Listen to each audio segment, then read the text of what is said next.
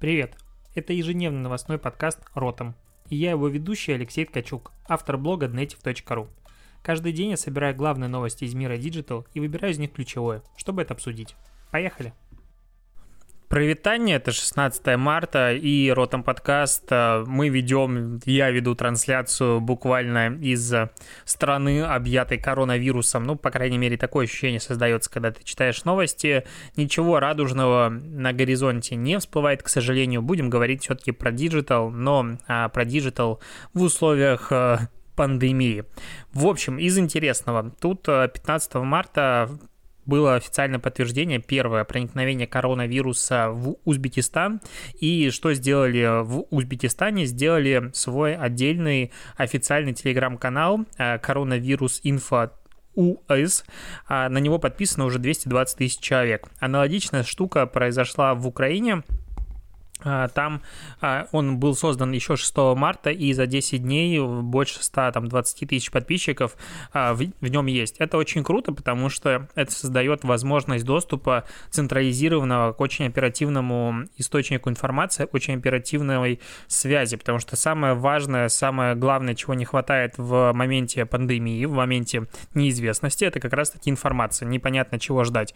И вот я могу просто это сравнить с Беларусью, в которой даже каждый день, ну вот самое важное, что сейчас публикуется каждый день, это количество официально подтвержденных инфицированных случаев за день, ну и суммарное количество заболевших коронавирусом. Ну, в общем, все на эту статистику смотрят и все ее боятся. Так вот, Беларуси решили поступить проще и иногда забывают ее публиковать, когда цифры не слишком радужные. То есть, там, два дня подряд вообще статистика не публиковалась, и, в принципе, власть максимально широко скрывает эту информацию. Короче, вот где Советский Союз остался с его нежеланием делиться информацией, нежеланием быть открытым э, к людям. Э, вот это в Беларуси, это создает в свою очередь еще больше паники, потому что народ не понимает, чего ждать и не верит власти. И вот мне понравилось, что в Узбекистане и в Украине реально создали телеграм-каналы, вещи, которые некоторое время назад еще представить было невозможно, то есть что власть сделает телеграм-канал и будет там отчитываться, но это круто. Это то, чего, возможно, нам сильно не хватало, и опять-таки, возможно, коронавирус изменит не только правила удаленной работы, но и правила общения государства государства, ну, как минимум в наших странах, с населением, хотя вряд ли. Еще коротко про Telegram. Яндекс Деньги запустила интеграцию Telegram и Яндекс Денег. Соответственно, сейчас, если тебе присылают номер карты, ты можешь по нему просто щелкнуть, и тебя может, ну, перекинет в функ, как сказать, в интерфейс Яндекс Денег, где ты можешь либо с кошелька а, закинуть туда денег, либо с карты. Это очень прикольно. Мне пока доводиться, не довелось воспользоваться, но в целом это реально очень а, крутая штука, которая упростит жизнь всем, кто переводит деньги на карту. Но напоминаю, что на карту кидать деньги не стоит, потому что надо платить, ну, вот, как бы там налоги, помнишь, есть такие штуки, и стоит там стать, допустим, самозанятым, потому что э, я вот самозанятый, и платить налоги самозанятым супер просто, единственное, что там не самые большие лимиты. М так, что еще по поводу других социальных сетей? В Фейсбуке заметили тест у точнее, Facebook в партнерстве с Сифарой, Сифара, как правильно, Сифара, а, в США на следующей неделе начинают тестирование интеграции реферальной системы, ну, бонусной системы именно Сифары внутри Фейсбука. То есть ты сможешь а, привязать свой аккаунт а, фейсбучный к профилю в Сифаре, который у тебя там накапливаются баллы и все такое. И в самом Фейсбуке ты сможешь а, нативно просматривать свой баланс, какие у тебя есть бонусы, сколько у тебя там чего накопилось, какой уровень и так далее. И э, после теста, как я понимаю, на ограниченном количестве э, партнеров дальше будет переход на массовую выкатку и, ну, возможно, все равно это потребует какой-то дополнительной интеграции, ручной модерации, но в любом случае Facebook делает вот такой шаг э, с позиции, что ты можешь э, использовать свой Facebook аккаунт для того, чтобы смотреть все бонусные программы, которые у тебя есть, и это будет реально очень просто и удобно. Точно так же, как на на большей части сайтов ты можешь залогиниться с помощью Facebook. Это, конечно же, а, просто очень сильно упрощает жизнь. Всегда не хочется регистрироваться, проще начать войти с помощью Facebook, разрешить и все такое. И, ну, это реально упростит жизнь, ты хотя бы сможешь понимать, где у тебя есть бонусы, потому что, ну, кто помнит, в каких системах ты зарегистрирован. Хотя бы спасибо, что сейчас можно а, почти в каждой магазине по номеру телефона просто заходить и проверять, есть ли у тебя там а, бонусная какая-то программа или нет. Так, а, еще немножечко о новостях социальных сетей. TikTok, ну, точнее, его материнская компания ByteDance китайская объявила, что модерирование контента именно тиктоковского больше не будет вестись из Китая. То есть до этого очень много претензий залетало а, в ТикТок из-за того, что типа вас модераторы сидят в Китае, вы передаете туда данные и так далее. Сейчас ТикТок говорит о том, что он посадит модераторов в, в странах, где и будет происходить модерация контента, и там будет все хорошо. Тут вспоминается как раз-таки инсайдерская информация, которую база получила от э, модератора, я не помню, бывшего модератора или текущего модератора ТикТока, который описывал о том, как они модерируют контент именно внутри России. Там, конечно, много всего интересного. Формата про 9 мая не надо шутить, про э, сепаратизм не надо шутить и различия наций и так далее и тому подобное. Наверное, самая главная новость сегодняшнего дня, которая опять-таки влияет на маркетинг, хотя она в большей степени про коронавирус, это то, что в Москве запретили с сегодняшнего дня и до 10 апреля любые массовые скопления, ну, массовые мероприятия более 50 человек. Я не буду говорить сейчас про митинги, демонстрации и прочее. У меня просто отменилось уже три конференции из-за этого, а, где я должен был выступать, и дальше непонятно, что будет. Еще несколько под вопросом, потому что там типа 10, условно говоря, апреля есть конференция кончится и до 10 апреля действует запрет, и что будет непонятно. Но в любом случае а, это не круто, не с точки зрения того, что типа мы все умрем или прочее-прочее, а потому что конкуренция будет просто дичайшая из-за спикеров и между конференциями, если вытянуть там просто целый месяц из жизни э, профильных конференций и размазать его тонким слоем на все следующие месяцы. Летом обычно конференции большие, крупные не проводятся, потому что летом типа все в отпусках. А апрель это уже непонятно, что будет. Ну, то есть с 10 апреля снимут запрет, нет, вряд ли будут апрель вообще планировать конференции. И еще слетает там штук 5-6 конференций, которые должны были пройти в апреле с моим участием. Дальше май, там переходный месяц, где у нас э, до 10 мая никто не работает, условно говоря. После, опять-таки, непонятно, организаторы не будут брать. И сейчас все переносы, которые мне прилетают, допустим, по информации, с моим участием. Это речь идет про сентябрь, октябрь. Мы вот на октябрь будем переносить, мы на октябрь будем переносить. Ну, а как бы в октябре количество выходных дней. И, в принципе, дней, оно очень сильно ограничено. Большая часть мероприятий проходит только по выходным. И, соответственно, просто забьются все дни. Количество людей, которые там будут выступать, спикеров, оно ограничено. Соответственно, часть мероприятий просто не состоится по причине того, что спикеры, которые изначально хотели быть и должны были присутствовать на этих мероприятиях, физически не могут присутствовать и разорваться на несколько конференций конференций. Кроме того, а, не только спикеры, но и люди как бы еще важны, которые должны на эти конференции ходить. И если ты просто разрываешься, и у тебя в октябре раньше условно было там три конференции, между которыми ты выбирал, а сейчас будет 23, то, ну, как бы все в заднице. Я в очередной раз просто радуюсь тому, что я не являюсь организатором никаких офлайн событий, мероприятий, потому что это, конечно, убивает целый год. Ну, на мой взгляд, то есть вот такие подсчеты, прикидки, это очень сильно утяжеляет именно профильным конференциям жизнь в течение всего года, и никакого позитива здесь, конечно же, быть не может. Давай еще поговорим о том, как э, коронавирус влияет, в принципе, на потребительское поведение. А, сейчас Утконос заявил о том, что ну, Утконос — это сервис по доставке продуктов из магазина. А, у них рост продаж э, консервов за прошлую неделю на 67% э, относительно прошлого периода в прошлом году. А, бакалеи, крупы, макароны на 55%.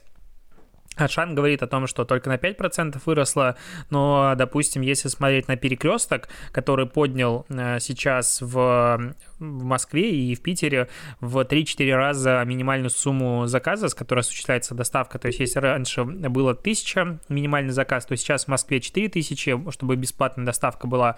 В в Питере мы заказывали вот доставку на днях, минимальная сумма стоит 3000 рублей. И это как бы дофига. А, при этом а, нагрузка на все, весь ритейл, который занимается онлайн, а, конечно же, доставкой растет неимоверно. Я не думаю, что они были сильно готовы к этому, и сейчас явно там а, дикий переполох и не хочется представлять этому. С другой стороны, а, перекресток уже успели придать анафеме в комментариях о том, что вот, бизнес наживается на горе людей, бизнес, типа, сейчас не должен был такого совершать. Я не совсем понимаю этих комментаторов. То есть перекресток — это крупный ритейл, который понимает, что количество заказов на доставку сейчас неимоверно растет. И чтобы справиться со всем пулом, ну, со всем потоком доставок, либо там переносить их типа на 5 дней вперед, и ты не будешь этим доволен, либо ограничивать минимально условно а, бесплатный заказ, чтобы, во-первых, конечно же, больше зарабатывать, и это было все эффективнее и выгоднее. С другой стороны, люди тоже не заказывают типа опять упаковок туалетной бумаги, когда другой человек может заказать, там, не знаю, большой запас себе еды на месяц. Поэтому тут все достаточно спорно, но в любом случае бизнес есть бизнес, и цель любого бизнеса заработать денег. Весь, э, все сервисы, которые сейчас, допустим, раздают бесплатный доступ к своим а, медиа, своему медиа-контенту, там и Ока это уже делает, и Иви, и а, Премьер, и все остальные, в принципе, весь а, потоковый вещательный сервис э, России, который вообще существует, он уже там какие-то промокоды на разные варианты либо очень больших скидок, либо бесплатного доступа к своему контенту сделал, и это все делается опять-таки не просто потому что, ой, мы хотим поддержать граждан, ну давайте мы все, хотя бы мы, маркетологи, будем это прекрасно понимать. Это идеальный момент для белого пиара, для того, чтобы поднять себе очков, с одной стороны, с другой стороны, а, для того, чтобы привлечь себе большое количество пользователей, first try, людям понравится, они дальше начнут использовать. В принципе, бесплатная подписка для этого используется. Поэтому я не понимаю, зачем обвинять перекресток, каждый раз охреневать таких комментаторов, и каждый раз, опять-таки, эти комментаторы, эти комментарии читаю. Какой-то замкнутый круг, не могу понять, как из него выйти. Твиттер не смог э, оспорить свое решение по поводу штрафа в 4 миллиона рублей, которое ему э, прилетело за то, что он якобы не перенес, э ну, не локализировал данные о российских российских пользователей на территории Российской Федерации, они пытаясь сказать о том, что суд неправильно э, уведомил компанию и прочее, прочее. По факту же Штраф перелетел, штраф 4 миллиона, конечно, для такой корпорации не самый большой. При этом посмотрим, что будет э, за подобными штрафами, потому что, ну, сейчас условно штраф, в следующий раз штраф может быть больше, а потом будет полный запрет на доступ к этим сервисам, и как бы Facebook тоже получил штраф на 4 миллиона, не помню, оспаривал или нет. Короче, Роскомнадзор выкручивает руки по-прежнему всем крупным компаниям, корпорациям, и я не хочу это комментировать, потому что опять-таки спорно. Роскомнадзор у нас принято считать корпорацией зла, э, таким рупором отечественной цензуры и прочего-прочего, но при этом, э, если задуматься, там можно найти адекватные какие-то решения и даже оправдать такое поведение в целом можно. Особенно после того, как мы видим рекламу ФБР, типа «приходи, стучи» и так далее, сотрудничай с нами на, в России на русском языке, в Фейсбуке и так далее, появляются вопросы, и ты начинаешь понимать, почему государство так, скажем, недоверчиво относится к социальным сетям и, в принципе, вариантом распространения информации условно бесконтрольным. Во всем должно быть, конечно же, какие-то ограничения, ну, в общем, сложная эта тема, не хочу про нее сейчас говорить, грузить. Итак, новости какие-то нерадостные. Давай поговорим лучше про прекрасный закон, с которого я не устаю не то что угорать, а за ним постоянно слежу. Закон о э, дост, бесплатном доступе к социально значимым сайтам. Про него еще Путин говорил, ну, точнее, он предложил это на своем ежегодном послании к нации, что давайте мы сделаем доступ к бесплатным, э, к социально значимым сайтам. И, конечно же, начали потом придумывать, что у нас будет бесплатным и прочее, прочее. И сейчас все еще непонятно, к чему будет, каким сервисам, сайтам, только госструктуры или все-таки социальные сети сервисы такси и так далее, не будем про это говорить, но а, операторы оценили потери минимально в 150 миллиардов а, рублей в год, это самая базовая выручка, ну, оценка, скорее всего, она будет больше, и может быть больше в несколько раз. Кроме того, а, Минкомсвязи оценивает, что на бесплатный доступ к социально значимым сервисам уйдет не больше 10% общего трафика операторов, но если туда добавить все-таки социальные сети, сервисы доставки еды, такси, то, конечно же, этот показатель показатель намного вырастет, ну прям сильнее, значительно, там будет процентов 30-40, возможно, и больше. И вопрос в том, будет ли государство компенсировать это или не будет. Скорее всего, государство не сильно будет компенсировать все эти затраты, потому что операторов много, как компенсировать каждому сложно, и начнется большое количество геморроя. Соответственно, этот бесплатный доступ к каким-то сайтам вырастет, точнее, будет компенсирован за счет наших с тобой денег. То есть, к примеру, 30% трафика будет уходить условно бесплатного на доступ к вот этим социально значимым ресурсам, а остальной трафик, соответственно, подорожает минимум на этот процент, скорее всего, больше, потому что часть э, людей просто перестанет платить, условно говоря, за связь. Поэтому бесплатный доступ к сервисам обернется тем, что и доступ к остальному интернету просто вырастет кратно в разы, и в этом ничего хорошего нет. Короче, дебильный закон, я не устаю охреневать от него, и наверняка точно так же не устают охреневать вот этого закона а, оператора сотовой связи.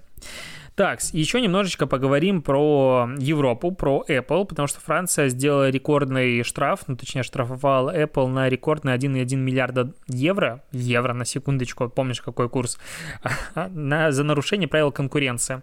Якобы еще в 2012 году, ну, это начался а, разбирательства антимонопольной а, службы из-за того, что Apple договорилась с двумя оптовыми продавцами своей продукции о том, что они не будут конкурировать между собой. Ну и, короче, управляла ценой. В принципе, любой дистрибьютор техники занимается этим же.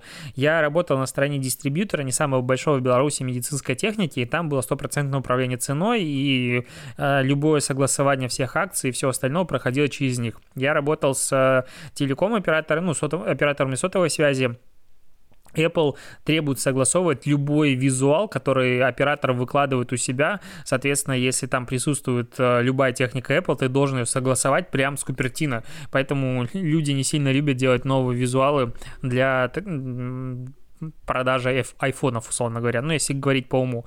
Поэтому весь ритейл, весь, все крупные импортеры, экспортеры, все-все-все-все-все, они вместе между собой давно договорились, там огромное количество серых условий и всего остального, наказывать можно, на мой взгляд, опять-таки, практически каждого. Ну, вот здесь Apple не повезло, у Apple много денег, они постоянно под прицелом, и наверняка вот такой штраф станет каким-то дополнительным этапом в сделке между Францией и США по поводу там цифровых налогов, э, э, по поводу других э, всяких пошлин на французское вино и так далее. Это большая просто политика, вряд ли Apple будет платить такой штраф, ну, вся, всякое может быть. И последняя новость на сегодня, она опять-таки касается Facebook и Instagram, она заключается в том, что сейчас Air масок появится возможность сделать э, разные маски, создавать на разном языке для разноговорящих стран и пользователей. В общем, сложно это объяснить, но выглядит просто. Если условно у тебя э, в массе есть какой-то текст, то для американцев ты можешь показывать условно слова «хай», а для русских ты можешь показывать «привет». Соответственно, многоязычные маски, в принципе, у Facebook это единственная адекватная э, социальная сеть, опять-таки, возможно, я чего-то не знаю, в которой можно делать контент на разных языках для разных регионов. То есть ты делаешь пост, в котором ты ограничиваешь э, либо географию его присутствия, либо ты делаешь просто его сразу многоязычным, это очень круто. Кроме того, там можно делать в рамках одной страницы а, подразделы, ну, как сказать, международные страницы, я их так называю, когда у тебя а, условно одна и та же страница Apple, но в Америке она Apple USA, а когда ты заходишь с российского айпишника, это будет Apple Russia, и ты открываешь все на русском языке, и контент создается именно для тебя. Но количество подписчиков единое, то есть ты такой агрегируешь в единую экосистему все страницы бренда для разных стран. Это круто, мне кажется, такого чего-то подобного не хватает инсте, и, возможно, было бы круто, чтобы международные бренды получили возможность сделать контент хотя бы на разном языке для разных стран. Это было бы реально очень круто, потому что сейчас крупный ритейл и, ну, в принципе, очень большое количество международных брендов просто не хотят делать, потому что это очень трудоемко под разные страны а, локализованные страницы. С одной стороны, это как бы понятно их боль и почему они не хотят этого делать. С другой стороны, все прекрасно, мне кажется, понимают, э, все, кто, у, все, у кого английский язык не родной, что как бы ты хорошо не знал английский язык, ты, в, ну, тебе приятнее потреблять контент на русском языке. А, ну, точнее, на своем родном языке. Прошу прощения, в конце уже немножечко сбиваюсь. Поэтому Ждем, возможно, появится в инсте что-то подобное, но это просто мысли вслух. Но при этом масти можно будет локализовывать под а, разные языки, и это действительно круто. Маски развиваются, но не являются чем-то таким а, вот уникальным и крутым, как это было все-таки в прошлом году, когда они только появились. И это, допустим, фиксирую по падению а, поискового интереса к самому созданию масок. Он падает просто каждый месяц, и статьи, которые генерировали раньше огромное количество трафика, перестали делать его. На этом все. Спасибо, что дослушал. Услышимся с тобой завтра. Будет очередная сводка новостей про коронавирус. Это уже 100%. Но надеюсь, все-таки новости из мира Digital тоже нас порадуют. Все, пока.